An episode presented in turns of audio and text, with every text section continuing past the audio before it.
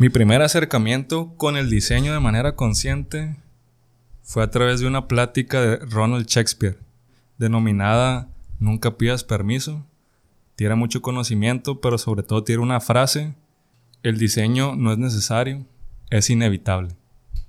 Ok.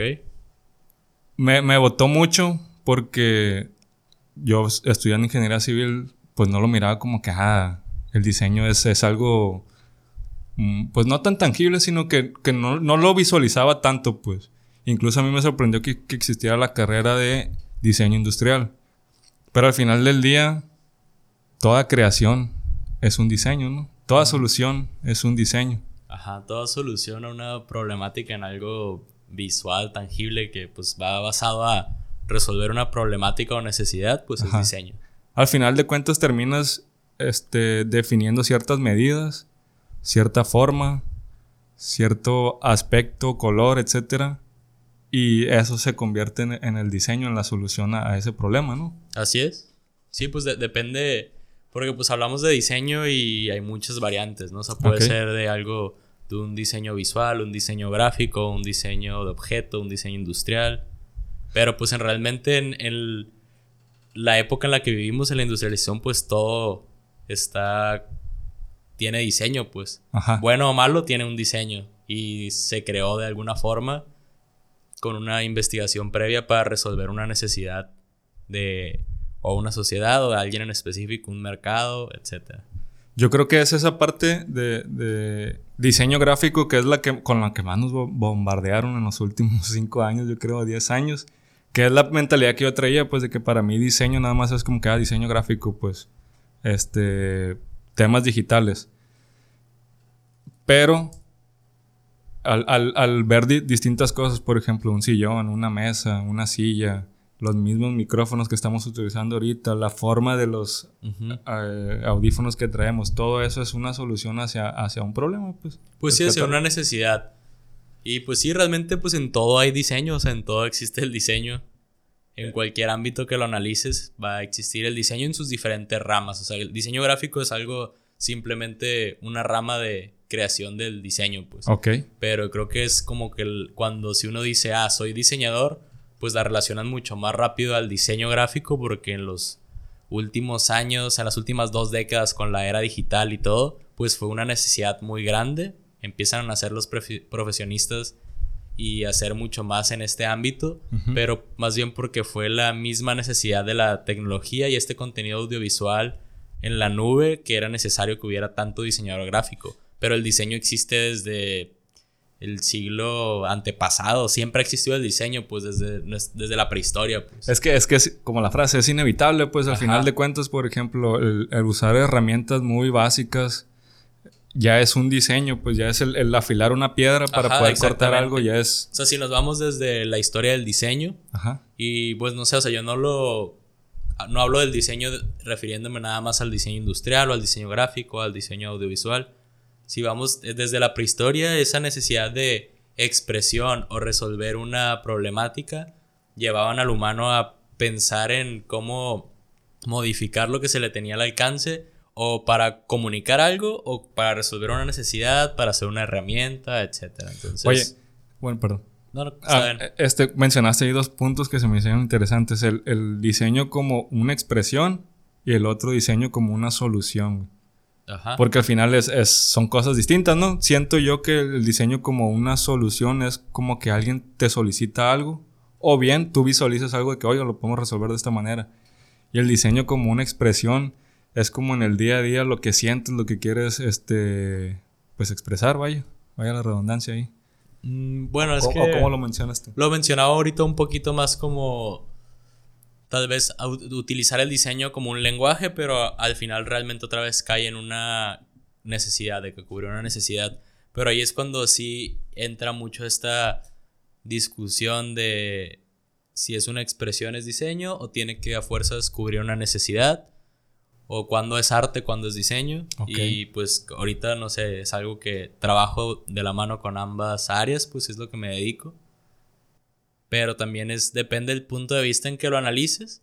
Pero a grandes rasgos, pues el diseño es una creación para resolver una necesidad. Puede ser tanto expresiva, de comunicación, de algo, de alguna actividad, algo tangible, algo visual. O sea, el diseño está pues en todo lo que nos rodea. Ah, exactamente, a veces no lo percibimos como que alguien pensó de que, oye, el sillón debe ir de esa manera, no sé, en un edificio al momento de caminar la sala o los espacios que, como están presentados. Decía este Ronald Shakespeare en esa plática de que no sé quién le encargaron hacer una nave para ir a la luna. Ajá. Y dicen, ok, yo te puedo hacer un cuadro y hacemos a la luna, pero si quieres meter humanos en esa nave y que va, duren tantos días ahí, necesito hacer unas ventanas. O sea, pensar en ese, en, ese uso que se le va a dar y pensar en, pues, en la psicología incluso ahí del, del, ser humano, pues. Claro, pues es algo que, aunque no lo parezca, o a veces que se vieran muy sencillos porque son eh, objetos utilitarios del día a día que damos por hechos o por sentados porque nacimos con ellos, pero en algún punto se llegó o con una investigación o con, o con prototipaje que iba evolucionando cada vez hasta lograr algo que satisfaciera la necesidad o cubriera esa solicitud más al 100%, pues es algo que va a seguir evolucionando siempre, pues. Oye, y por ejemplo, eh, había escuchado también otra frase que es como que un buen diseño casi nadie lo nota, pero un mal diseño todos lo notamos, pues. De que a veces agarras algo y dices, esto como que no se siente, eh, no sé si orgánico, pero no se siente bien, pues, en la mano. Este, ya sea un control, ya sea este, no sé, la misma computadora, la silla en la que te sientas, etcétera, ¿no? Claro, claro. Pues creo que cuando es un buen diseño no te genera alguna inconformidad. O Incomodidad acá. Ajá, no, no. Y pues cuando es un mal diseño puede que en la parte funcional no te es útil para la tarea que quieres cubrir con ese diseño. Entonces ahí siempre se nota. Pero pues también no veo que alguno sea un mal diseño, depende de tu intención. Mm. Porque puede que tu intención sea hacer la silla más cómoda para echar la flojera en tu casa y echarte a leer un libro y terminarte dormido echándote la siesta ahí.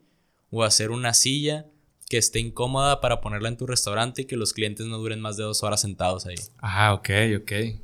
Entonces, ah. depende la intención de lo que se esté haciendo, pues. Sí. No, no sé quién, no recuerdo quién decía que para ponerse a escribir, hacía un guion o algo así, necesitaba tener una silla incómoda para él incomodarse y sí terminar esa tarea, pues. Y no tanto usar una silla cómoda para terminarse dormido, durmiendo, pues. Exactamente. O no sé, pues hoy en día las empresas que lideran la industria, todo termina siendo muy desechable porque la misma economía capitalista global, pues nos obliga a seguir consumiendo. O sea, si me voy a si te compraste el iPhone número tal, en menos de un año ya sale el, que sigue y hasta esos materiales y todo ya terminan siendo, podrían ser mucho más resistentes y duraderos de por vida, pero la industria ya no lo hace así para seguir fomentando el consumo. O antes, hace poco hablaba con mi hermano de que mi papá eh, compraba refacciones para carro en, en Estados Unidos en un momento para arreglar su carro, que las refacciones tenían garantía de por vida. Ok. Y hoy en día realmente las garantías de cualquier cosa que compras es si bien te va un año o no sé, porque pues este, la misma industria te obliga a comprar, pues. Entonces... Sí, de hecho me hiciste que me recordara un discurso de Pepe Mujica. No sé si, si lo has escuchado o has hablado, has escuchado hablar de él. Este, en una conferencia, no recuerdo en dónde, que hablaban sobre el calentamiento global. Él mencionaba esa parte, pues no recuerdo bien la frase, que si la crisis no es ecológica, sino la crisis es política. Pues sí, o sea, realmente así todas las crisis que estamos viviendo van de la mano con lo político. Así es. Él, decía ahí que hemos desatado las fuerzas del capitalismo, del, mercado, y el, gobierno, el, el hombre no gobierna, pues no las puede gobernar, sino que el mismo mercado dicta de que hay, tiene que ser así, pues. No puedes hacer una lámpara que, que, dure mil años de vida prendida, sino tienes que hacer una que cada dos años la tengan que estar renovando. Así es. Hemos estado escuchando parte de la conversación con Alejandro Castañeda para dar inicio a la segunda temporada de Club Anónimo.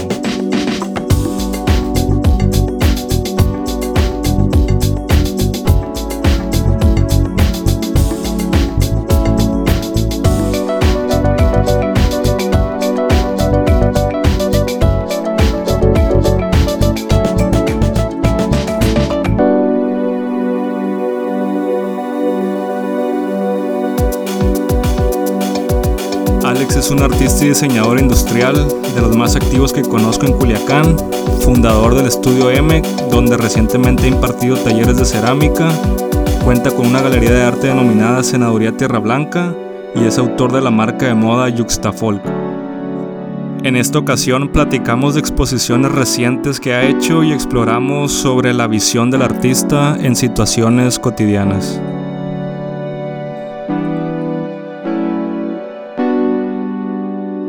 Tierra Blanca es una exposición que pusiste en, Onca.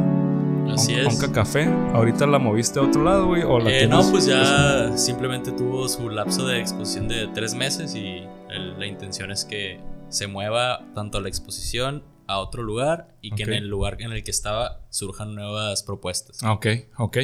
Oye, cuando fui a la inauguración me, me, quedó grabado un comentario que hiciste ahí este, al, presentar la, la, la, exposición, que fue que dijiste algo así como, es una parte de la ciudad en la que todavía hay gallos.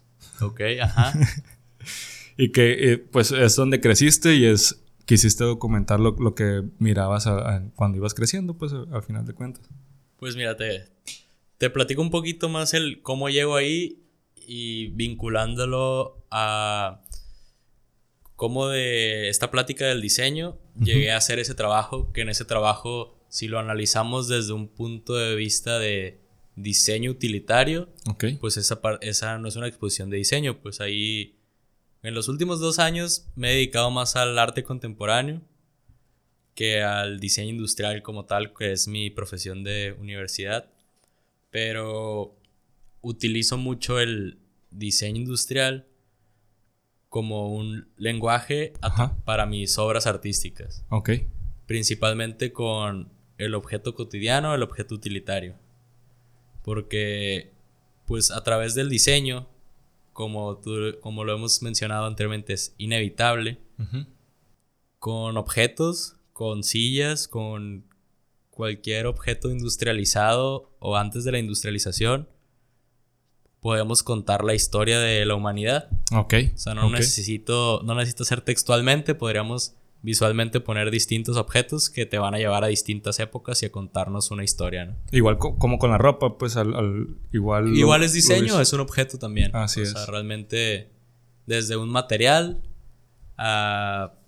Pero pues yo en lo personal, en mi práctica artística, juego mucho con esta parte de entre el diseño y el arte. Porque en, en mi, misma, en mi mismo desarrollo de a veces estar haciendo, cubriendo, haciendo un diseño para cubrir una necesidad, en lo personal a mí no me quedaba conforme simplemente cubrir la necesidad. Quería que tuviese tal vez una segunda función o que te abriera nuevos caminos de pensamiento más allá de cubrir una necesidad de ese objeto.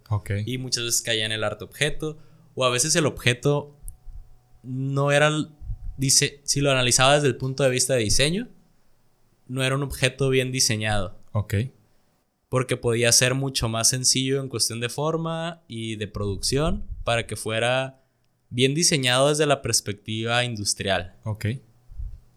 Pero si lo analizaba desde un punto de vista artístico, el que no fuera ese objeto para el día a día más cómodo o el más convencional, te sacaba a ti usuario de tu zona de confort y te hacía cuestionarte el por qué tiene la forma así un vaso, pues. Ok.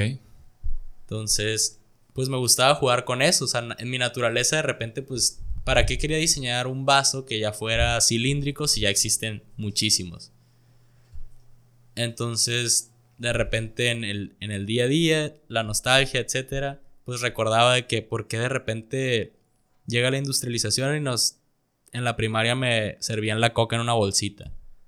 Pero eso ya no se usa porque, bueno, por la misma industrialización, de que la gente ya, entre comillas, no quiere contaminar y es una forma de resolver. Pero se me hacía, más allá de la problemática que se había hecho, siendo que eso se convirtió en algo cultural interesante en México y Latinoamérica. Entonces lo quise recrear y rescatar en un objeto tangible que si lo ves como vista de diseño, pues ok, es un recipiente para echarte la coca si lo ves desde el vista, punto de vista del arte, de que, a ver, pero porque es un, refresco en bolsa. Entonces, ahí hay, hay dos diferentes puntos de vista. Entonces, desde ahí empezó como que esa combinación de el diseño y el arte.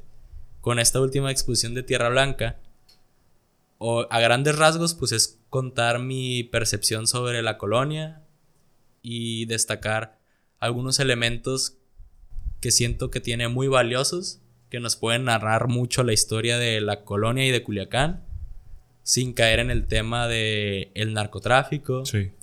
Y son cosas que siento que no se ven en todas partes y las que se ven son características que tal vez las se consideran burdas o feas y no les hemos dado tal vez el valor que realmente tiene, de que por qué llegamos a poner cristales en las bardas de nuestras casas. Así es. Ese tipo de cosas. Entonces, en mi práctica artística me gusta mucho utilizar el objeto cotidiano, el objeto utilitario, para crear una narrativa que te haga eh, conectar con la nostalgia, que te haga conectar con, con recuerdos, porque puede que para ti tenga un significado la casa de tus papás o de tu abuela que tuviera una barda cubierta de cristales y solo recuerdas eso y dices, ¿qué pedo que le pusieron cristales ahí? Sí. O puede que para otra persona es de que no, yo me estaba brincando una barda y me corté la mano porque había cristales. Porque había, este, no solo cristales, sino cocas ahí. Exactamente, y era una coca también, de repente dices, ok, era una coca, pero si nos ponemos a analizar, empiezan a pasar esas cosas, todos esos detalles y todo nos puede llevar a distintas épocas y recuerdos. Entonces, a través del objeto utilitario industrial, siento que podemos conectar con muchas personas, aunque la anécdota no sea la misma, pero es como si fuese un amuleto, pues nos va a traer siempre un recuerdo la silueta de la cerveza sin que veamos la marca, pues vamos a, si vemos una botella con esta forma, sabemos que es de una cerveza. Pues. Claro, claro, claro. Entonces, a través de eso nace Tierra Blanca, pues también. Oye, ahí pues también implica mucho esa percepción que tú dices, tu percepción hacia lo que viviste al momento de crecer. No había pensado en esa parte del, refresco en bolsa. Hasta que lo mencionaste, pues, y, rápidamente lo, lo, ideé con la obra que hiciste, pues. Este, y sí, es inevitable, pues, pensar de que, ah, tu torta con tu refresco, pues, y en bolsita. Y creo que si eso se lo muestras a otro país o a otra zona, tal vez dicen, están están raros estos vatos, ¿no? Pero es esa parte de la cultura que... Pero claro, o sea, igual no lo tiene que entender todo mundo. Y el hecho de que tal vez en otro país, aunque creo que, creo que aquí aplicaría más en otro continente, porque creo que esa, lo del refresco en bolsa sí se ve en Latinoamérica. Ah, Pero también lo interesante de que sea en otro país es y que no lo entienda, ahí para mí es una buena señal. Porque si no lo entiende, es como, bueno, te invita a cuestionarte, te invita a investigar. Diga, a ver, ¿por qué le dio esa forma a un objeto para tomar agua? El vaso, pues. Ajá, este, ¿por este qué hizo la versión del vaso así? Entonces, desde ahí cuando le pones una barrera de la normalidad a las personas y hace que se cuestione, siento que empieza a cumplir su objetivo. Si le gusta o no a la persona, o si lo analiza de que es bueno o mal, buen diseño, mal diseño, buena obra, mala obra, pues eso es cuestión de percepción, no a todos nos va a gustar lo mismo. Claro, claro. Pero el hecho de que pues se detengan, lo analicen, lo cuestionen, desde ahí ya cumple su función, al menos para mi punto de vista. Oye, lo mismo pasó con este tema de senaduría, ¿no? De Tierra Blanca. Que recuerdo que pusiste un post en, en Instagram que decías de que cuando eh, empezaste a poner los carteles y eso, que la gente se acercaba y te preguntaban, oye, ¿qué tipo de comida van a vender aquí? ¿O cómo va a estar este, ese show? Y que tú al momento de decirles de qué se trataba, se quedaban de que, ¿qué rollo? ¿Qué, qué está pasando aquí? Pues, ¿no? Es ese cuestionamiento que, que mencionas, ¿no? Sí, pues desde ahí, o sea, por ejemplo, el, obviamente, pues estoy jugando con la lógica, ¿no? De que si leemos senaduría aquí en Culiacán, pues lo que te vas a imaginar es un lugar que venden tostadas, gorditas, tacos. Y eso es aquí en Culiacán porque en otros estados de México no se utiliza el término senaduría. La palabra como tal. Ajá. Ah, ok. sería como senaduría, ¿qué es eso? Pues algún lugar para cenar. Pero allá, no sé, en otros lados sería una fonda. Ok. La fondita de la esquina y esa Así es. Pero, eh, pues este lugar tiene un porqué se llama senaduría. Y quise jugar con eso, pues. Ok. Entonces, es tu, parte de lo más interesante de ese proyecto ha sido la reacción del público al cuando les cuando ven que de título dice senaduría Tierra Blanca, pero se van con la sorpresa de que, ah, pero no venden comida en ese lugar. Entonces, ¿de qué se trata? Y simplemente cuando de que no, pues es una galería de arte que se llama senaduría. Pues desde ahí empieza a generar mucho conflicto en, en las personas, pues. Sí. Pero ya que te acercas y te intrigas y te interesas, pues tiene un por qué se llama senaduría. O sea, el, el espacio, el lugar, el local donde estaba allá pues mayor parte de su tiempo, su origen fue una senaduría. Ah, ok, ok. Entonces, y esta, esa casa que pues es donde actualmente tengo mi estudio y trabajo, vivo, hago todo en ese espacio ahorita, esa casa era de mi bisabuela materna. Actualmente la, pues, la tiene mi abuela, o su hija, y pues tenía ya unos años sola esta casa, en su momento se rentaba a pues ya otra gente que no fuese de la familia ni nada, pero pues no sé, en toda esta parte de pandemia, crecer y todo, querer independizarme, ese espacio siempre le di mucho potencial y me gustó. Entonces dije, pues yo la voy a rentar y empecé a pues echar raíz, construir ahí, a empezar a arreglarla para vivir ahí, pero seguía este local que está, es en el mismo terreno de la casa, pero el acceso es por fuera. Ok. Pero, y es un, pues un cuarto aparte, pero pues al final era un local comercial. O sea, mi abuela también lo rentaba a otras personas. En algún tiempo fue una lonchería, fue otra vez cenaduría de otra persona, fueron unos mariscos o... Fue, era un local comercial para Tierra Blanca y lo más común era algo de comida. Oye, ¿y, reconectaste con esa nostalgia que mencionabas hace rato con el vaso del refresco? Es que fue un poquito... Eh, por ejemplo, la exposición Tierra Blanca la inauguré en diciembre del 2021. Y este proyecto de sanaduría se inauguró ahora en 2022, finales de enero.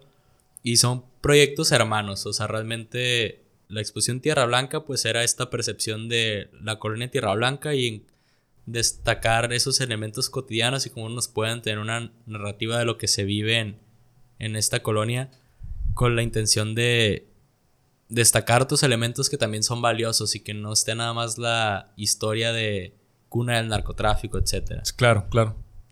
Entonces, el proyecto Senaduría es como un hermano de esta exposición, pero es una obra en sitio, es una obra que la Senaduría como tal es una pieza de arte permanente que pues su intención era rescatar esta senaduría, el hecho de que esté una esquina e intentar este apropiación del espacio, cambiar el punto de... el significado de ese punto de reunión como esquina, como te platicaba previamente antes de la grabación, las problemáticas que llega a haber simplemente por estar en una esquina, cerca de una avenida que pasa el transporte público.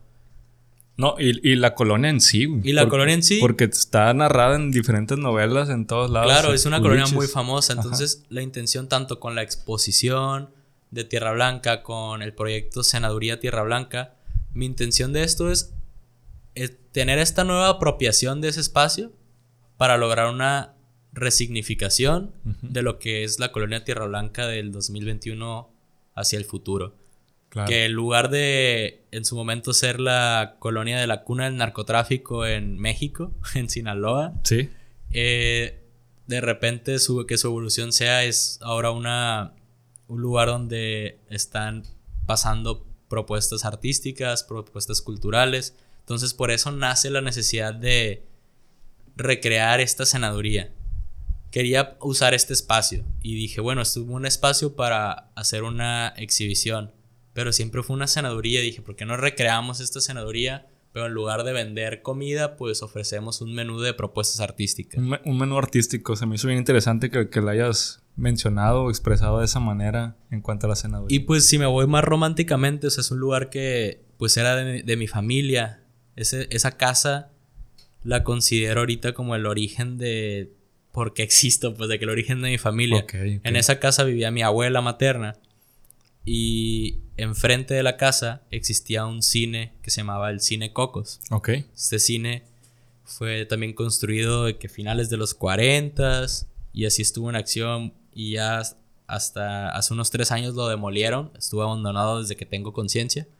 pero en ese cine trabajaba mi abuelo. Ah, ok, ok. Entonces se conocen así, pues, de que la señora que atiende la senaduría, mi abuela, de que es la que la atendía, y el batillo que va a reproducir las películas del cine nacional, ¿no? Entonces así se, se conocen y pues de ahí nace la familia, de ahí nace mi mamá, de ahí nacen mis tías. Entonces, pues fue interesante que pues la casa sigue, la dueña sigue siendo mi abuela, sigue estando en la familia, entonces es a pesar de ser un espacio no culturalmente histórico en la ciudad, para mí en lo personal y para mi familia dije, tiene mucha historia y ahí está nada más. Y tiene mucho valor, pues. Ajá, entonces dije, bueno, también poco presupuesto para restaurarlo, no voy a tumbar la casa y usar el terreno para construir una galería. Dije, vamos a usar lo que se tiene, vamos a recrear esta sanaduría, porque tiene ciertos elementos originales todavía de su momento, pues. Entonces fue cuando quise hacer esto. El evento de inauguración, pues, trataba un poquito de explicar de qué va de la mano el, proyecto de Sanaduría Tierra Blanca y tenía una pequeña muestra expositiva que se llamaba Tiempos de Matiné, que también era como llevarnos a estas épocas de los 60, 70 en la que ya mi, mi tanto mi mamá así ya empezaban a, a interactuar más en esta zona. Entonces, la intención de todo esto es retomar y recobrar la vida en este espacio y que también que es algo que tanto que sea un espacio para presentar propuestas artísticas de arte contemporáneo emergente aquí en Sinaloa, Ajá también sea, un, también sea traer estos eventos o propuestas culturales a la gente de alrededor. De la misma colonia. Pues, Exactamente. porque, por ejemplo, creo que las reacciones más interesantes son de las personas que están en la colonia. Es una ubicación que es muy concurrida peatonalmente. Entonces, en el momento que estaba restaurando el espacio, me preguntaban rápido, oye, ¿qué vas a abrir aquí? de que va a ser una, vas a abrir un abarrote, vas a abrir una cenaduría, una lonchería, ¿qué negocito vas a poner? Rápido la sociedad pensándolo como de que, ¿de dónde vas a sacar dinero tú, muchacho, que aquí estás en esta casa nomás? y cuando les mencionaba, que, bueno, continuaba la plática, les mencionaba, no, pues va a ser una galería. Siempre había un silencio incómodo y un gesto en la cara de las personas de, ah, chingado, ¿cómo? Aquí, una galería pero, galería, usted pinta. De que, de que, ajá, ok, pero aquí va a vender sus cuadros ahí. Y yo, pues sí, o sea, sí es para, para exhibir ahí distintas obras de arte. Pero también ahí pues estaba muy interesante el cómo lo saca de esa realidad o ese confort de que, a ver, pero ¿por qué están abriendo una galería aquí? Y también dando a entender su concepción de qué es una galería. Pues para la persona una galería de que ah, el muchacho es pintor y va a vender cuadros para ganar dinero, pues. Ajá. Y eso estuvo, pues estuvo muy interesante, pues porque rápido era, la, igual las pláticas no fluían tanto de repente, pues eran gente que iba de paso y nomás por echar el chisme de que quieran abrir ahí. para saber qué había, pues. Pero después de eso, pues ya empieza la, hago la inauguración del espacio y ahí hay un pequeño texto que también explica de que la función de la senaduría. Y pues hice un montaje, hice distintas, fueron cuatro piezas como tal expuestas. Y las cosas expuestas que estaban en, en, la galería, ninguna era una pintura, ninguna era una escultura, no era algo con lo que la gente está normalmente relacionada al arte, o lo primero que se le viene a la mente cuando se habla de arte. Claro. Entonces, pues llegaba el espectador y el mismo espectador de la colonia al lugar que se llama Senaduría Tierra Blanca, pero que resulta ser una galería. Y lo primero que ve es una torre de tamales. Y se bestia, pues de que. Pero se comen. sí, De que yo, claro, son tamales, se comen los tamales.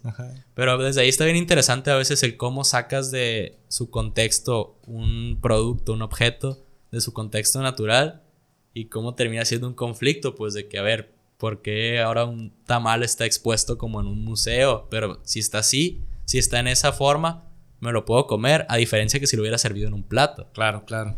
Oye, este, tienes mucho, muchos usuarios de ahí de la colonia, o sea, ¿sí van ahí a, a ver lo que se está exponiendo o, o muy poco? Mm, mira, es que igual el espacio ahorita, pues es un proyecto que acabo de lanzar y es algo que, pues por mi cuenta, o sea, realmente no tiene una inversión que alguien está apoyando económicamente esto para que crezca constantemente. Entonces no es un espacio que esté abierto al público siempre. Ah, ok. Más bien se abre eh, por eventos o por reservaciones.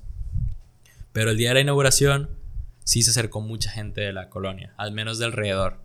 Entre ellos pues estaba mi abuela, mi abuela pues está con vida, mi abuela materna, y pues mucho de, de esta obra pues prácticamente estoy contando su historia desde un punto de vista artístico. Entonces mi abuela ya andaba como si fuese la, la musa de la exposición, que lo era, ¿no? Y hubo un detalle bien interesante ese día que hubo una muchacha, no sé qué tendrá, entre unos 20, 23 años, o eso le calculé, no sé si tenga menos, pero que llegó a, la exposición y fue de las primeras en llegar, ¿no? Entonces ya me empieza a sacar plática de que, ah, sí, es que vi que, que iba a haber esta exposición y aquí vive mi abuela cerca. Entonces le, le comenté que, que, iba a una exposición de arte ahí al lado, al lado, de su casa, de que hay ser muy cerca de su casa, en una senaduría. me dice, ¿cómo se llama tu abuela? Es que mi abuela me preguntó porque me dice que, ¿cómo que en una senaduría? ¿Cuál senaduría? Claro. Y dice, pero sí es ahí de que a, a unas casas de tu casa, abuela, la nieta le decía, ¿no? Entonces ya, yo, ya empieza a llegar otra gente, yo me pongo a aplicar con otras personas y esta muchacha empieza a, tomar diálogo con mi abuela. Y dice, ay, ¿usted cómo se llama? No, pues que tal. Y ya en esa plática de que, ah, sí, es que mi abuela me preguntó si era ahí en su casa, en la senaduría de usted. Ah, ok. Entonces, como que ya en un momento de eso se va la muchacha y a los minutos vuelve con la abuela, la tía, Va esa clicona que pues es gente de Tierra Blanca, güey, se conoce la la gente, los adultos mayores principalmente, y hubo mucho ese acercamiento, pues, y empezaban a ver, porque hay una de las piezas que ponía era también varias, una recopilación de fotografías que contaban más que nada la historia de, de la senaduría desde un punto de vista de desde mi abuela, mi familia, y momentos ahí, pues que eran fotos originales de la época. Y pues estuvo interesante gente de alrededor ver lo que estaba ahí, pues desde una fotografía que tengo de cómo inició siendo esa casa. Que era una casa de lámina en ese terreno, pero estábamos justo parados ahí en la exposición viendo esa foto que ahora es este espacio, pues. Ok. Entonces, estuvo interesante que la gente pues pudo entrar a eso y estar en una exposición en la que no iban a ver ninguna pintura, ninguna escultura. Y, era, y pues estuvo bueno traerle esas actividades culturales a esta gente que no suele asistir a esas cosas. Pues. Oye, y por ejemplo, ahorita el, tema de la fotografía, igual y nosotros ya estamos bien acostumbrados a la fotografía en movimiento incluso, y lo vemos no como una expresión, pero el que tú retomas unas fotografías de los años 60 para expresar que esa casa o ese lugar fue una senaduría de tu familia, de tus padres, pues al final de cuentas es una expresión artística. Ah, no, claro. pero a lo que, bueno, te mencionaba eso de que tal vez para, la, para las personas no lo ven tanto como, ah, hizo una obra de arte porque fue una recopilación de fotos. Realmente interviene un par de ellas, pero tal vez el espectador de la colonia o los que me preguntaban, pues para ellos el arte es una pintura en, su, en, su mayoría, pues.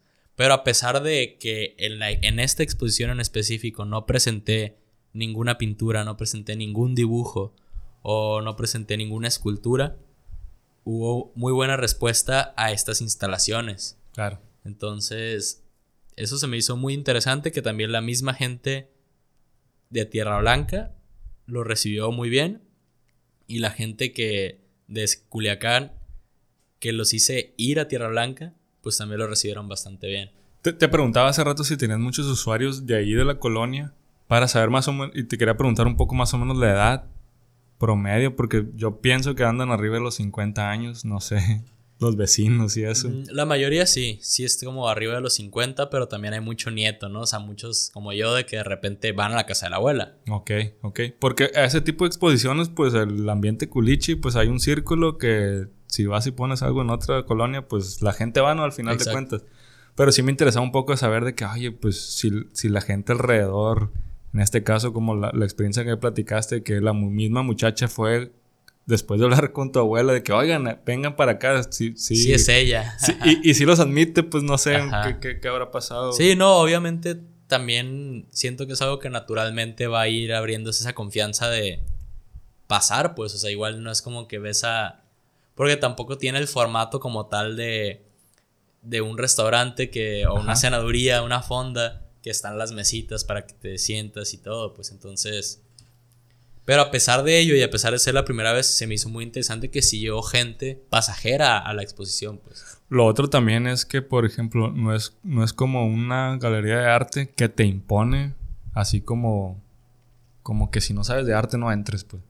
Ah, claro, pues también, o, sea, a veces puede que alguien diga, ah, mira, es una seduría, se ve que haya gente, se ve que hay gente, vamos a ver qué venden de cenar. Y que llegue alguien y, pues, mira, finta, no venden nada de cenar, hay un menú, pero es un menú de arte. Menú de arte, pues, y son las opciones, pues, al final de cuentas, esa expresión.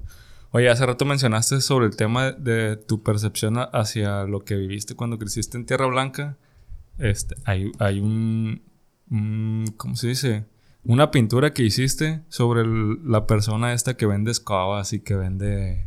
Este, que va como en un carrito y que vende diferentes tipos de, cosas, pues. Que, por ejemplo, yo me acuerdo que cuando la vi dije. O sea, es, e, ese es el, chip distinto del artista, porque para mí eso es un vato gritando, eh, se venden escobas, eh, esto, esto y esto. Lo veo en una pintura y yo jamás se me hubiera ocurrido que alguien lo, quisiera, pues, lo propusiera para pintar y ya lo veo en una pintura y, dijo, y digo, a huevo, si lo pongo en el cuarto, pues, ¿sí, me explico? Pues mira, esas son algunas de las cosas que me llaman mucho la atención de este tipo de colonias en México, ¿no? O sea, Tierra Blanca, grandes rasgos, en su momento nace como una colonia popular y hasta la fecha tiene, ah, como tiene casas que son todavía muy humildes en cuestiones de construcción, hay unas super casas de los viejos ricos o de los narcotraficantes y todo. Es una mezcla de... Se anotan mucho estas variantes económicas. Claro. Pero a pesar de la colonia tener una ubicación tan buena en la ciudad, estar rodeada de las zonas comerciales y de zonas de mucho dinero, no se pierde, no se ha perdido ese folclore de consumo también como esto. O sea, ¿cuánto vendedor ambulante no escucho todos los días en Tierra Blanca? Desde unas cuatro compañías de tamales el que vende agua, el que vende frutas y verduras, el que vende papayas, el que vende aguacates, escobas y trapeadores, entre otros. Entonces, ese mercadeo ambulante sigue bastante vigente.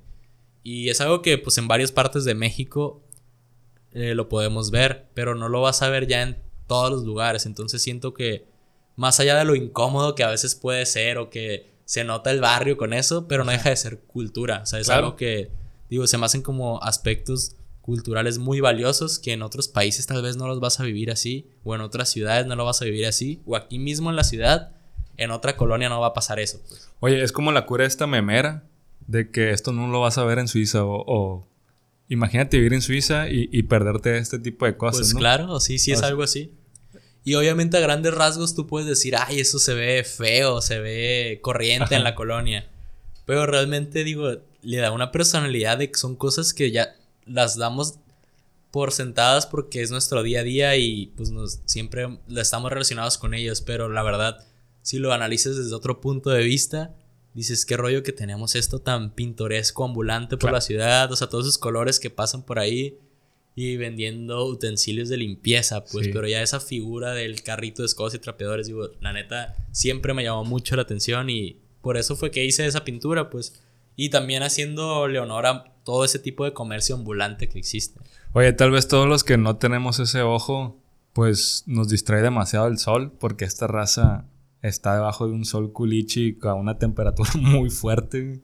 Y no nos detenemos a, visualizar de que, oye, son esos colores. Yo realmente hasta que vi la pintura que hiciste fue como que, ah, o sea, sí, son distintos colores y llama la atención, sí, sí, es una muy buena composición, pues al final de cuentas. Así es.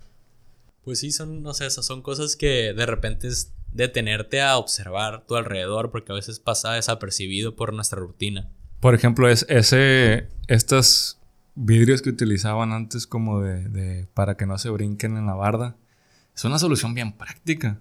Al final de cuentas, alguien, antes todo el mundo tenía, quebraba el, vidrio y, y, lo colocaba, pues no había esa bardita como eléctrica. Pues no sé, muchas veces en México a veces las casas nunca terminan de construirse, o sea, es algo con la misma economía con la que la mayoría del mexicano vive, pues es algo que poco a poco, si te cae una lanita, haces el otro cuarto, si te... Sí. Entonces a veces uno construye con lo que se tiene al alcance y todas las problemáticas que existen en el país desde económicas y de violencia que van de la mano, pues también te hace el cómo protejo mi territorio, pues claro. cómo evito que haya problemáticas y cuido lo mío, pues o sea, hay mucho ese, esa desconfianza hasta el mismo vecino, pues. Oye, una vez en, en, en, la clase en la universidad, este, que estudié construcción, una vez nos hicieron las preguntas de que, oye, ¿por qué creen que en Estados Unidos construyen con madera y aquí con, con bloque o ladrillo?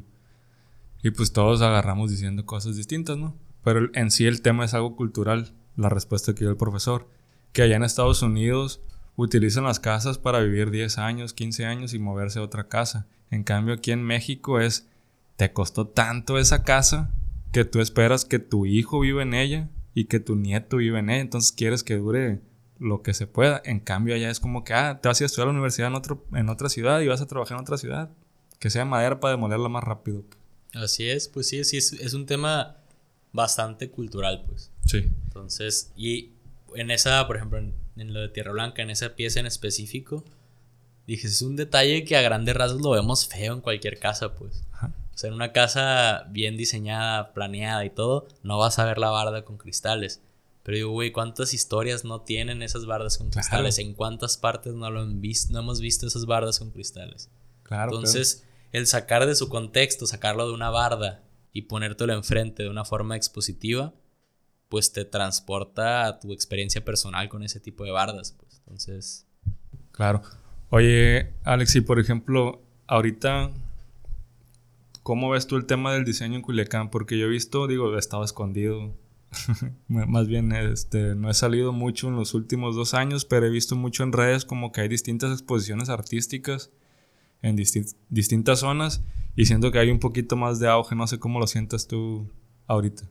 Eh, pues más que el diseño, la parte expresiva, o sea, tanto artística y de moda, eh, siento que están, y musical, o sea, siento que también, pues siempre hay esa necesidad de estar haciendo, ¿no? Y sí, es, sí he sentido que ha estado mucho más activa la escena en general, porque también el, pues simplemente inspira el, hacer una exposición, de repente alguien hace otra y que haya esa constancia, que esté todo el año una agenda llena de eventos artísticos, pues va a ser súper bueno. O sea, siento que sí en los... A partir de la pandemia hubo mucho esta necesidad de expresión. Y también con la misma pandemia, ese el aislamiento que llegamos a tener cada quien a sus tiempos, pues también te lleva a pensar mucho y a esa necesidad de expresar siempre va a existir. Entonces siento que a partir de ahí hubo mucho estas ganas de cambiar la jugada y hacer algo. Y siento que el ritmo ha sido bueno, esperamos continúe de esa forma. Que, que sea constante, pues, ese, ese, esos espacios abiertos para poder expresar Así es. las distintas obras. No sé si en enero creo que se armó como que varios spots, ¿no? Como que, ah, el, de jueves a sábado va a estar en este lado una, una exposición, de domingo a, miércoles otra. ah, bueno, es que hicimos parte de lo que cuando se inauguró la senaduría eh, fue por una actividad que. Una semana que hicimos que le llamamos Semana de Arte Contemporáneo. Ah, ok. Entonces, pues esto fue la, esa, como tal, hacer una semana que fuese de muestras artísticas, tanto exposiciones o actividades. Esto fue algo que armamos colectivamente como resultante de un seminario de arte que tomamos un grupo de personas aquí en Culiacán. Ok. Entonces, para cada quien traía pues una idea muy personal y tal vez las ideas no empataban como para resumirlo en una exposición colectiva. Entonces dijimos, pues bueno, tu idea trae potencial para hacer algo independiente, la tuya también, entonces pues hay que hacer una semana del arte, ¿no? Esto es algo que pues existe en otras ciudades del país, existe en otros países, pero aquí en Culiacán no, o sea, nadie habíamos hecho pues, esto. No había, no había pues como tal.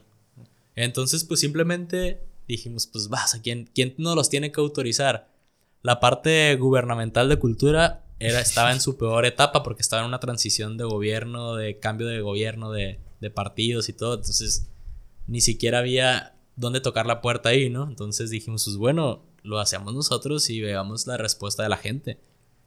Y, al final, pues quien más te valida, pues obviamente es la, el público. Es, el público al final de cuentas. ¿Y cómo si, si tuvieron buena, buen auge? Sí, estuvo interesante. La, verdad estuvo interesante y llamó la atención eso, pues el de que, que Chilo que hicieron una semana del arte, pues. Porque la gente aquí no está acostumbrada a ese tipo de actividades. Y ahorita, pues la tarea, parte del objetivo con la senaduría, es que sea un espacio en el que constantemente tengamos distintas actividades culturales. Que continúe, pues. Ajá. Pues igual este próximo sábado voy a, tener una actividad que ya es como que abre la agenda de que sigue ahora con la senaduría. Lo, próximo de, la senaduría, Ajá. ¿Qué, sería? ¿Cómo eh, la llamas o qué? Pues mira, va a ser una actividad, o sea, no va a ser una exposición, pero vamos a hacer una actividad de dibujo, mezcal y otras formas de belleza. Va a ser una muy buena combinación. Sesión de dibujo en vivo con eh, modelo al desnudo. Ok. Entonces, es una, un evento pequeño, o sea, de un grupo limitado de personas por el tipo de actividad. Pero pues vamos a también intentar retomar esta, esta práctica que con la tecnología y todo, pues es algo que ya no se practica tanto, ¿no? O sea, realmente estamos acostumbrados a dibujar viendo la computadora o si bien nos va imprimiendo la imagen que estamos reproduciendo. Pero el dibujo en vivo ya casi no se practica. Y pues fue algo que, ok, vamos a pasar un buen rato de convivencia. Lo mezclamos un poquito con, con el mezcal, romper el hielo ahí y que sea más allá también de la actividad de terminar con un dibujo. Son espacios que se hablan mucho para, se abren para el diálogo y rebotar ideas y todo. Entonces, de esa forma también se fortalece ahí la, comunidad artística. Oye, y eso que mencionas, que casi no se utiliza ya por el tema de, estar dibujando frente a una computadora o representando un dibujo que ves en una compu o, impreso, se me hace, bueno, no lo había tripeado, pero pues tiene machín sentido, ¿no? Que con tanta tecnología alrededor sea lo que utilicemos ahorita nada más para, para dibujar. Y ese que retomas de que este dibujo al desnudo, te entendí. Ajá. Eh, pues es algo que creo yo que en películas es lo más como lo más típico de que ah, gente, gente, pintando, gente dibujando es alguien en desnudo, pues. Pues claro, es, es, una práctica que se hace desde muchísimos años atrás y es de lo más popular.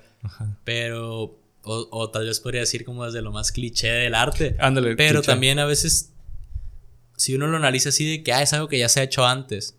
Pero ¿cuántas veces ha sido una actividad así en Culiacán?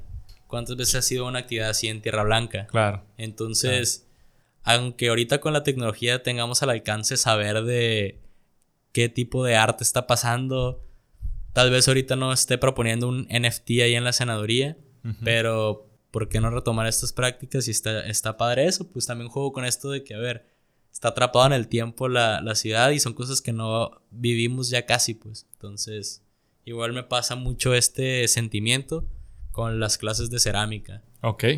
Porque a pesar de ser una técnica, entre comillas, muy sencilla y que tal cual es hacer una mezcla de distintos elementos naturales y hacer una pasta es como si estuviéramos jugando con lodo.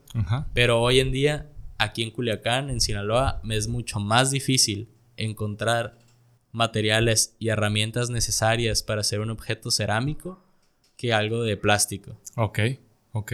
Entonces, me es más difícil conseguir estas cosas que me puede dar la naturaleza y... Que entre comillas es lo primario, pues materia primaria. Pues. Exactamente. Si estos productos de plástico que hoy consigo nacen después de esto, pues. Pero ahorita me es mucho más difícil conseguir lo natural que el plástico, pues. Desde ahí empieza el, cuestionamiento, por así decirlo. Sí, sí. Oye, y en esos talleres, taller de cerámica, ¿esto lo tienes constantemente, todos los días, los viernes, o cómo lo, cómo lo manejas? Eh, pues también fue un proyecto pasajero que las mismas personas me fueron solicitando.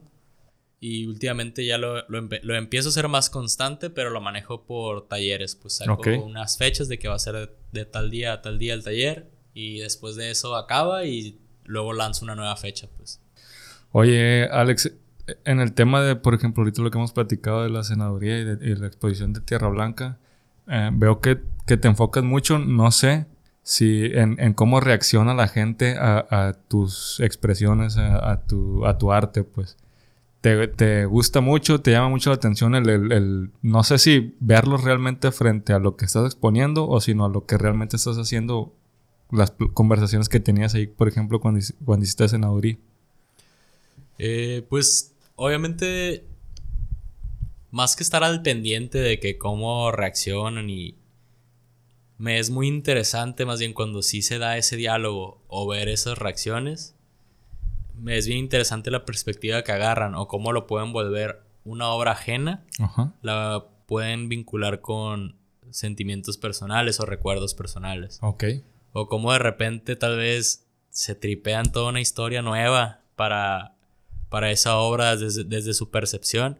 Y eso es lo que se me hace muy chilo, pues que no es un mensaje totalmente claro que lo tengas que entender a fuerzas de una forma, pues. Es que, a veces... Que haya muchas interpretaciones, ahí es cuando me siento a gusto de, de mi trabajo y, y, pues obviamente me gusta ver la reacción de la gente para ver cómo tal vez y, y también ver qué obras les llaman la atención, etcétera. Entonces... Y, y es que a veces tú generas, generamos algo, por así decirlo, sin buscar un fin de que tienes que comprender que esto es así, así, así, ¿no? Sino que al final de cuentas lo que quieres es transmitir tú una emoción y que ellos generen, tal vez lo entiendan totalmente distinto a lo que tú percibiste. Pues, Exactamente. la verdad, o sea, al, fin de cabo es una expresión y ya está, por ejemplo, en este caso, estas exposiciones, pues sí es una recopilación de diferentes obras que tal vez cada una tiene diferentes sentimientos y significados, pero en conjunto tienen una narrativa que te habla de, de un mensaje y ese sí es bueno que se entienda.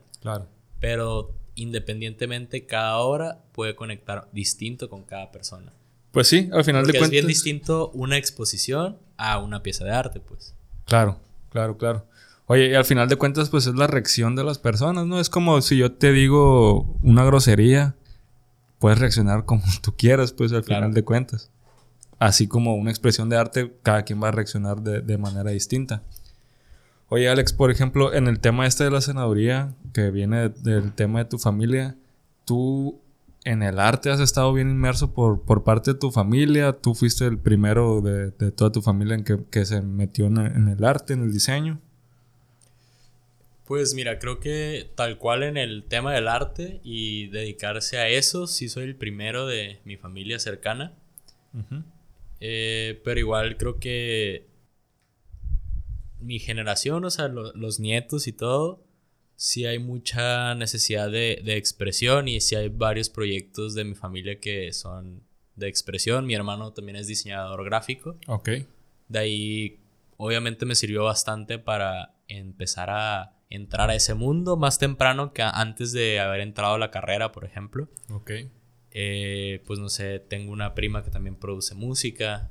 O sea, sí hay estas necesidades de creaciones, pero igual aplicamos metodologías distintas, pero al fin de cuentas somos creadores. Y pues te digo, yo también de estudiar diseño industrial, en los últimos años me brinco al tema del arte contemporáneo, pero si llego al arte contemporáneo también fue, no fue de la noche a la mañana, pues, o sea, también fue esta transición desde haber estudiado la carrera de diseño industrial, que hay una metodología de creación, hay una investigación para cubrir una necesidad y todo el tener esos conocimientos me llevan a trabajar en un espacio que las necesidades que tenía y las actividades que me ponían a hacer era llevar a cabo obras de arte de otras personas. Ajá. Desarrollar el proyecto constructivo de la idea de alguien más. Ajá. Entonces ahí me adentro más en el ámbito específico del arte contemporáneo en México. Empiezo a conocer los artistas del arte contemporáneo en México y analizar sus obras porque ellos daban la idea. Es como en una obra de infraestructura. Ajá. Muchas veces el arquitecto te da este master plan de diseño de tal edificio, pero el ingeniero civil es el que se encarga, no sé, pues de toda la parte de, la ejecución, por así decirlo. Cimientos y ejecución de la, de la obra, pues. Aquí yo como diseñador industrial, tanto si fuese, en, al, menos en ese trabajo en específico, pues mi parte era de que, ok, aquí está en la servilleta la idea de tal artista. Quiere una obra así. Y la quiere así y burdamente está su idea. Pero pues se tiene que construir. Échale cabeza para esa idea cómo se construye.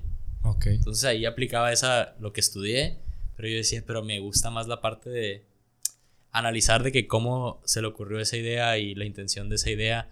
Más allá de que el artista no, no, no necesariamente tiene que construir su obra tangiblemente. Pues. Ok. O sea, lo más valioso pues es, al menos en mi punto de vista y en, y en cómo funciona el arte contemporáneo, pues también es lo que hay detrás de lo que llegas a ver expuesto en el museo, pues. Pues es, como la concibió, pues. O sea, bueno, más bien, ¿por qué llegó a concebir esa idea, no? Más bien, ajá. Porque eso es de que, ok, tienes esa... Es que sí, sí. Esa pieza, esa historia, eso que ves en el museo, y puede que tú digas, ¿qué pedo que es un, una caja de zapatos? En un museo internacional. Pero si está ahí es por algo. Ajá. Aunque tú puedas decir que esa madre que yo también puedo poner una caja de zapatos en un museo.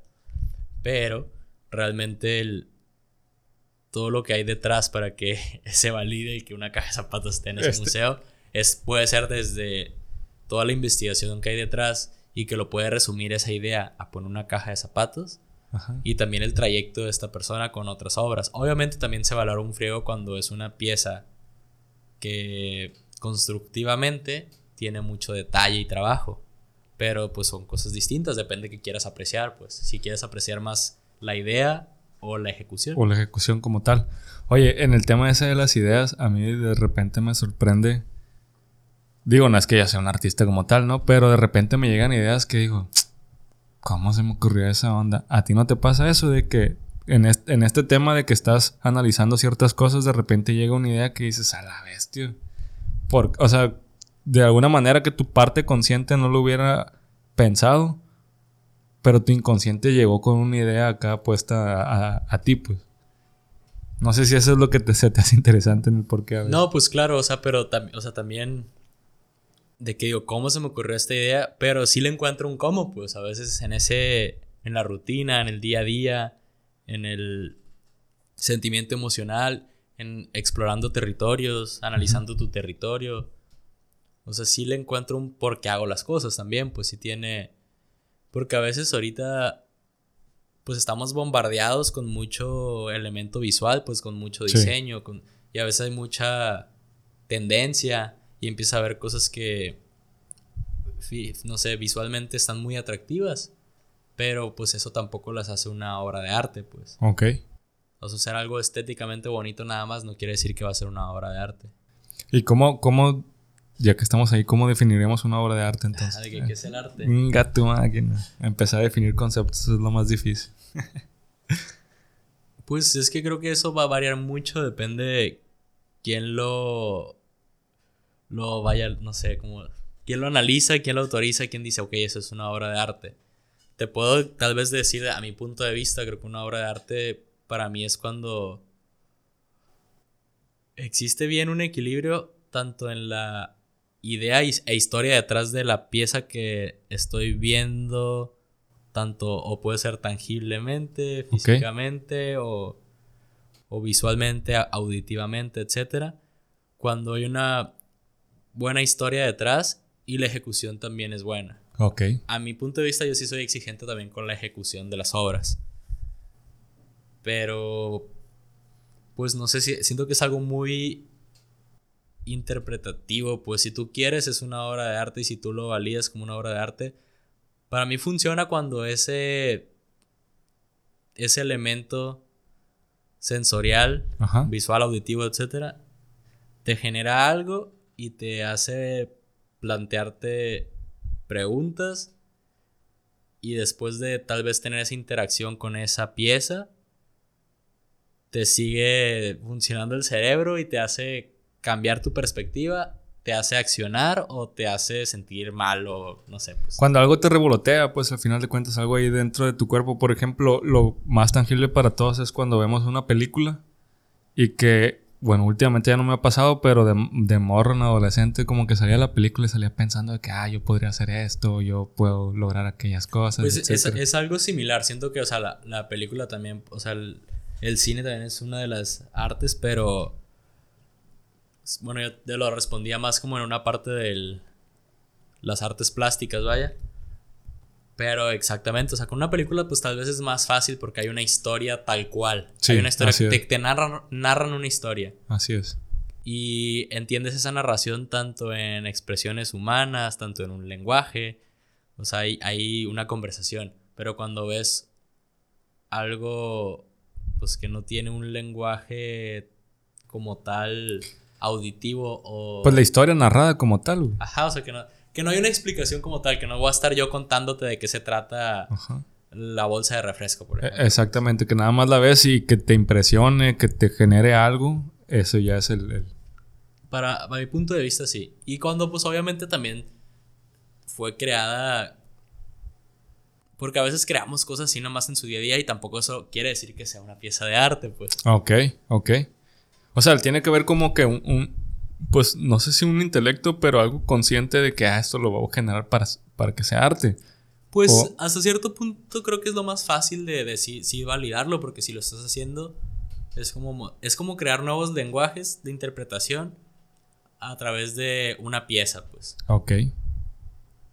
Pero también no necesariamente cualquier pintura va a ser una pieza de arte, pues. pero te quiero entender. Es que es, algún, es un. Es, yo creo que pusiste el tema sobre la mesa más difícil.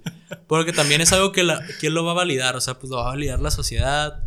entonces es un tema como de validación, porque ahorita mencionabas, bueno, te alcancé a cachar como que dos veces de que tienen que haber como una autorización de ciertos grupo, personas, etcétera, como para decir, ah, esto es arte, pues, como tal.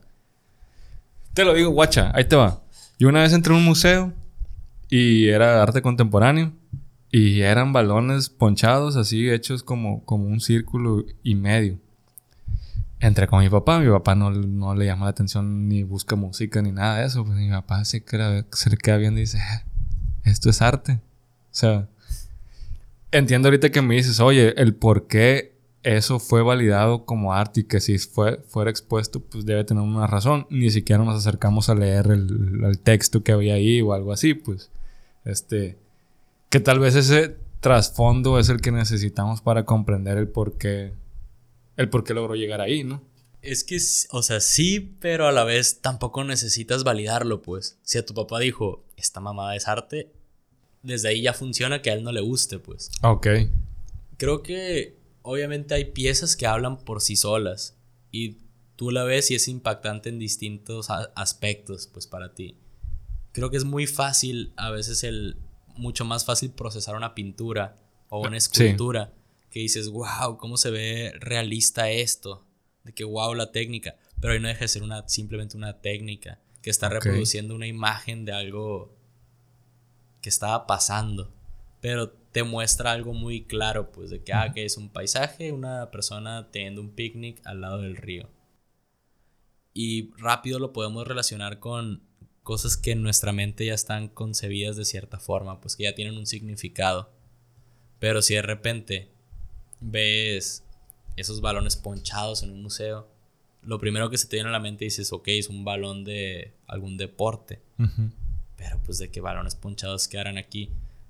Y a veces pues te deja con mucha intriga. Y la obra de arte pues no te tiene que explicar todo qué es. Y puede que no te guste, puede que sí. Obviamente también hay veces cosas que dices, ¿qué pedo con esto? Pero es algo de, gustos y de interpretación. No siento que haya algo que va a definir exacto. No hay una fórmula perfecta así exacta que va a decir esto sí es arte y esto no es arte. Es un tema interpretativo al final de cuentas o de percepción de, Pero muchas veces, tal vez, y más en el arte contemporáneo, lo que vemos en un museo eh, tal vez solo es el producto final. Ese producto final que puede resumir toda una investigación o todo un suceso social o todo una trayectoria de, cierto artista, etc. Entonces... Pues el contexto, pues al final de cuentas. Pues sí, o sea, sí, sí es algo así. Y a veces puede que tú lo veas y dices, ay, está bien chafa eso, pero chance esos balones tienen una historia que esos balones fueron, no sé, de de tal lugar, en tal época que había cierta problemática de algo, o simplemente eran muy valiosos para ese artista que su sueño siempre fue ser un jugador de básquetbol, no sé, me estoy inventando ahorita. Sí, sí, sí. Y se quedó sin piernas y decidió hacer arte, no sé, algo, algo pues, puede ser, no apenas viéndolo en el museo, pero pues un museo también eso te va contando historias, o sea, un museo es como una escuela pues para el espectador y nos va abriendo los ojos a analizar las cosas tal vez a veces desde otra perspectiva. Digo, al final de cuentas, tal vez igual y esa obra no nos gustó en ese momento, pero 15 años después aquí te lo estoy platicando, güey. Así es, o sea, te, y te generó algo, pues te sacó de que como... Porque también tío, tenemos muy rápido lo primero que nos dimensionan arte, lo primero que se pensar es la Mona Lisa, no sé, algo así. Pero porque la historia y la sociedad nos los han planteado y tiene su peso, su valor y todo por lo mismo, porque pues por algo se han posicionado. Si piensas en artistas mexicanos y dices rápido Frida Kahlo. Sí. Y no es la única persona. Y tampoco el que se haya popularizado tanto, tampoco le quita credibilidad o validez a su trabajo. Pero todo es cuestión de, percepciones, pues de cómo lo, lo va validando la, la misma gente y qué tanto te puede qué tanto te puede incomodar o qué tanto te puede empatizar esa obra. Si esa si una pieza de arte te, te genera algo, te saca de tu zona de confort, desde ahí siento que funciona, pues. Claro. Y si esta pieza todavía te lleva a accionar en tu posteriormente en tu vida o, a, tener un cambio, pues todavía funciona mucho más, pues. Claro, claro. Oye, Alex, y por ejemplo, en el tema de, de inspiración. Te lo pregunto más, enfocado un poquito más de... A veces tú recibes una indicación de que, oye, necesito tal, tal artefacto, necesito un diseño al respecto. Pero también está la otra parte, como tú dices, de que la emoción que tú sientes, este, pues la quieres expresar mediante un tipo de técnica o algo, ¿no? A veces en la música es mucho más fácil de interpretarlo porque, eh, ah, pues a como te sientes en ese momento, si cortaste con tu morrita, pues vas a sacar una de despecho, de, te andas aguitado y eso. Ahí contigo, en el, tema del diseño, en el tema artístico, ¿cómo es? Hay que tener un balance, a veces si tienen muchas peticiones o... Pues mira, depende la, la instrucción. En el tema del diseño es mucho más fácil. Porque si es en el tema del diseño y me habla un cliente que tiene... Quiere, no sé, abrir un negocio quiere un mueble a la medida para un cierto espacio, tiene una problemática o una necesidad que se va a cubrir con el diseño que yo le haga. Y ahí no importa mis sentimientos, pues, porque eso es para un cliente. Y en el tema del arte funciona igual que con la música. Puede que también tuve una ruptura y estoy queriendo expresar esas emociones o ese dolor a través de una forma visual, una fotografía, una escultura, una instalación, una pintura, un performance o una canción, pues. Eh, funciona igual que en la música, pues. Entonces la, inspiración te llega pues a, como, eh, bueno, en esa parte expresiva.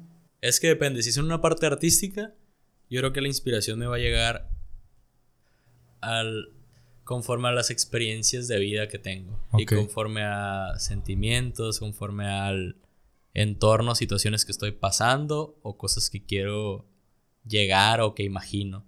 Pero todo termina siendo en sentimientos y fantasía. Si es en el punto de vista de diseño, realmente este cubre una necesidad. O sea, cualquier diseño va a cubrir una necesidad. Si es de que ah, vas a hacer una silla, pues alguien se tiene que sentar si yo la quiero, si ando bien triste y la quiero hacer de un material que sea como acogedor y así termino haciendo un puff, eso no le va a importar al cliente que quería una silla rígida para su restaurante, pues. Claro, claro. Ahí es distinto, pues, porque ahí es abstenerte de emociones.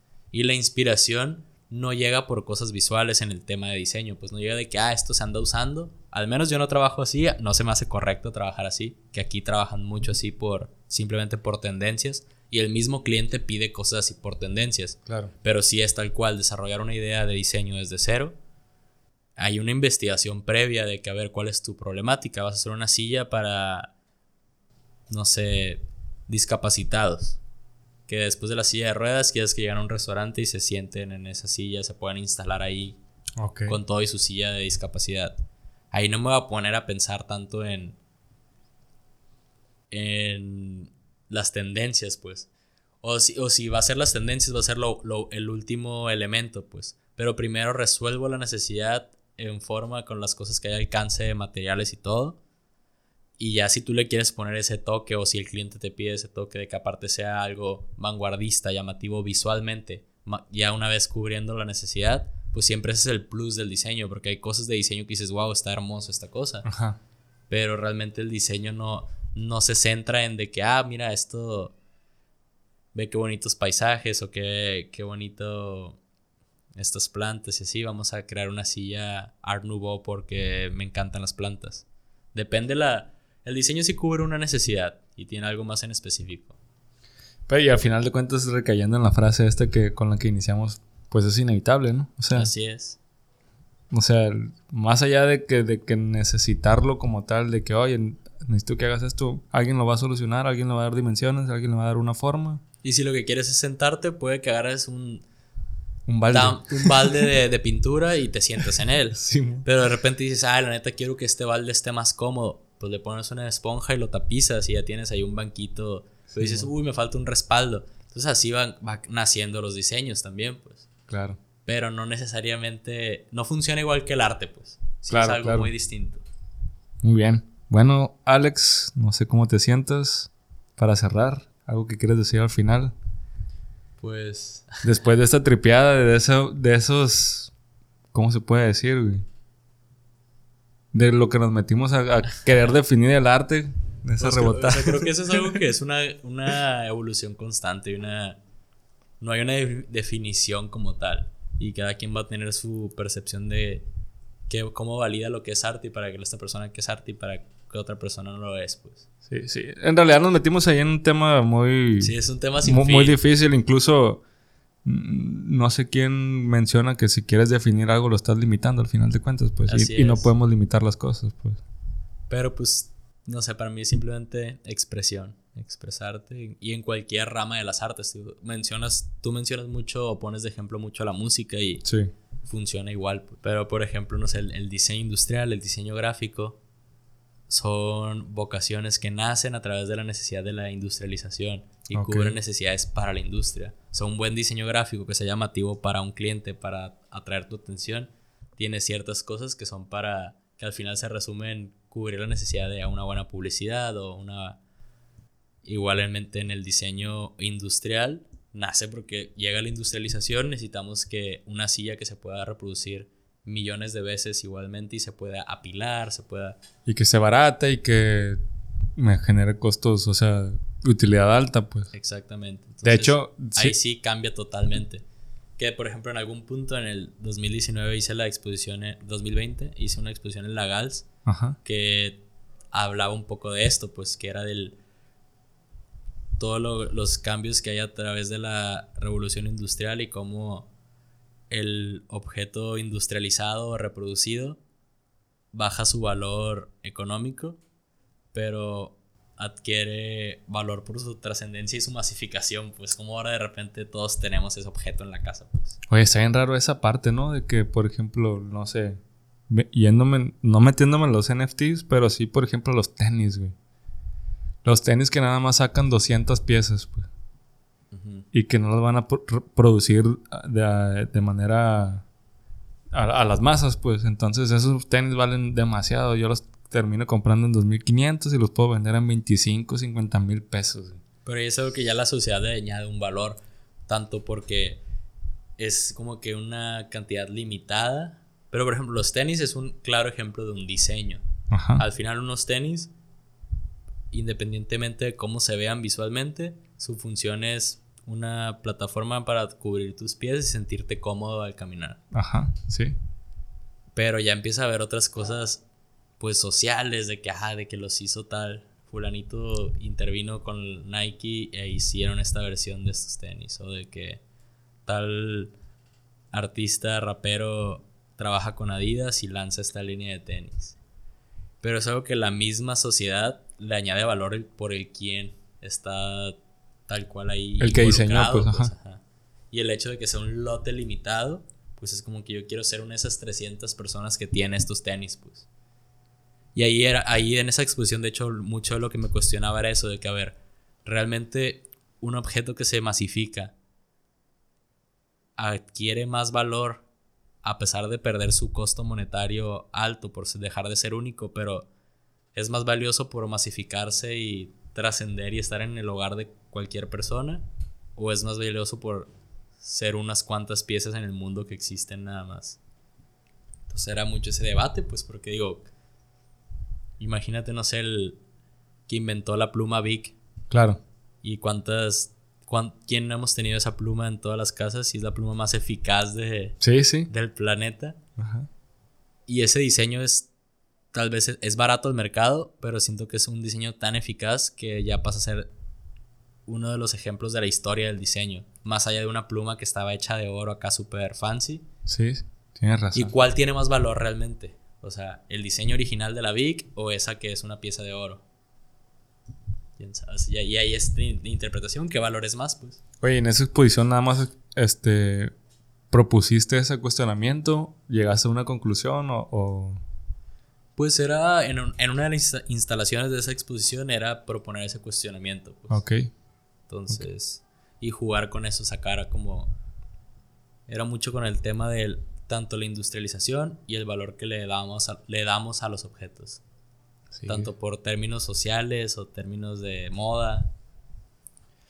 Oye, con ese tema de la industrialización me vino a la mente el, libro este de Un Mundo Feliz. No sé si ya lo leíste. No, no lo he leído. Este, este chilo, ahí se cuenta que idolatran a Ford, que propuso la industrialización de, de las cosas, de que nada más poner un puntito a, a, todo el circuito que hay que hacer para lograr hacer un carro, pues o algo así. Este, te lo recomiendo bastante. Ahí básicamente generan, o de alguna manera llegamos a, a, a, poder generar humanos para desarrollar cierta actividad, pero nada más nacen para hacer esa actividad. Pues.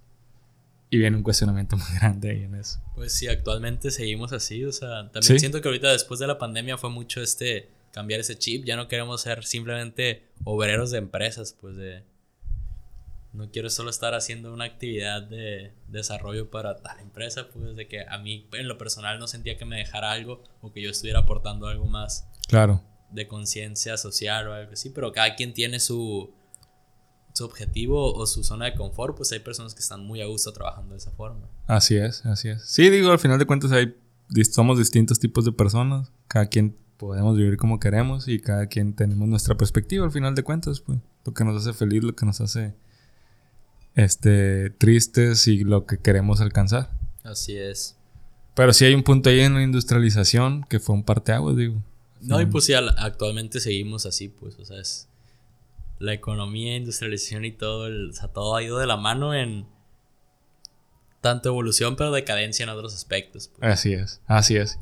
es. Es una parte como que muy, muy grande, muy general, que de manera cascada cae a nosotros y, y nos tiene aislados, pues nos tienen un punto. Pero también, ¿qué cosas? O sea, todo lo que utilizamos es a partir de la industrialización también. Entonces, es una paradoja grande de que, a que estás a favor o en contra si realmente vives de eso. Estudié para diseñar cosas que se reproduzcan industrialmente. Claro.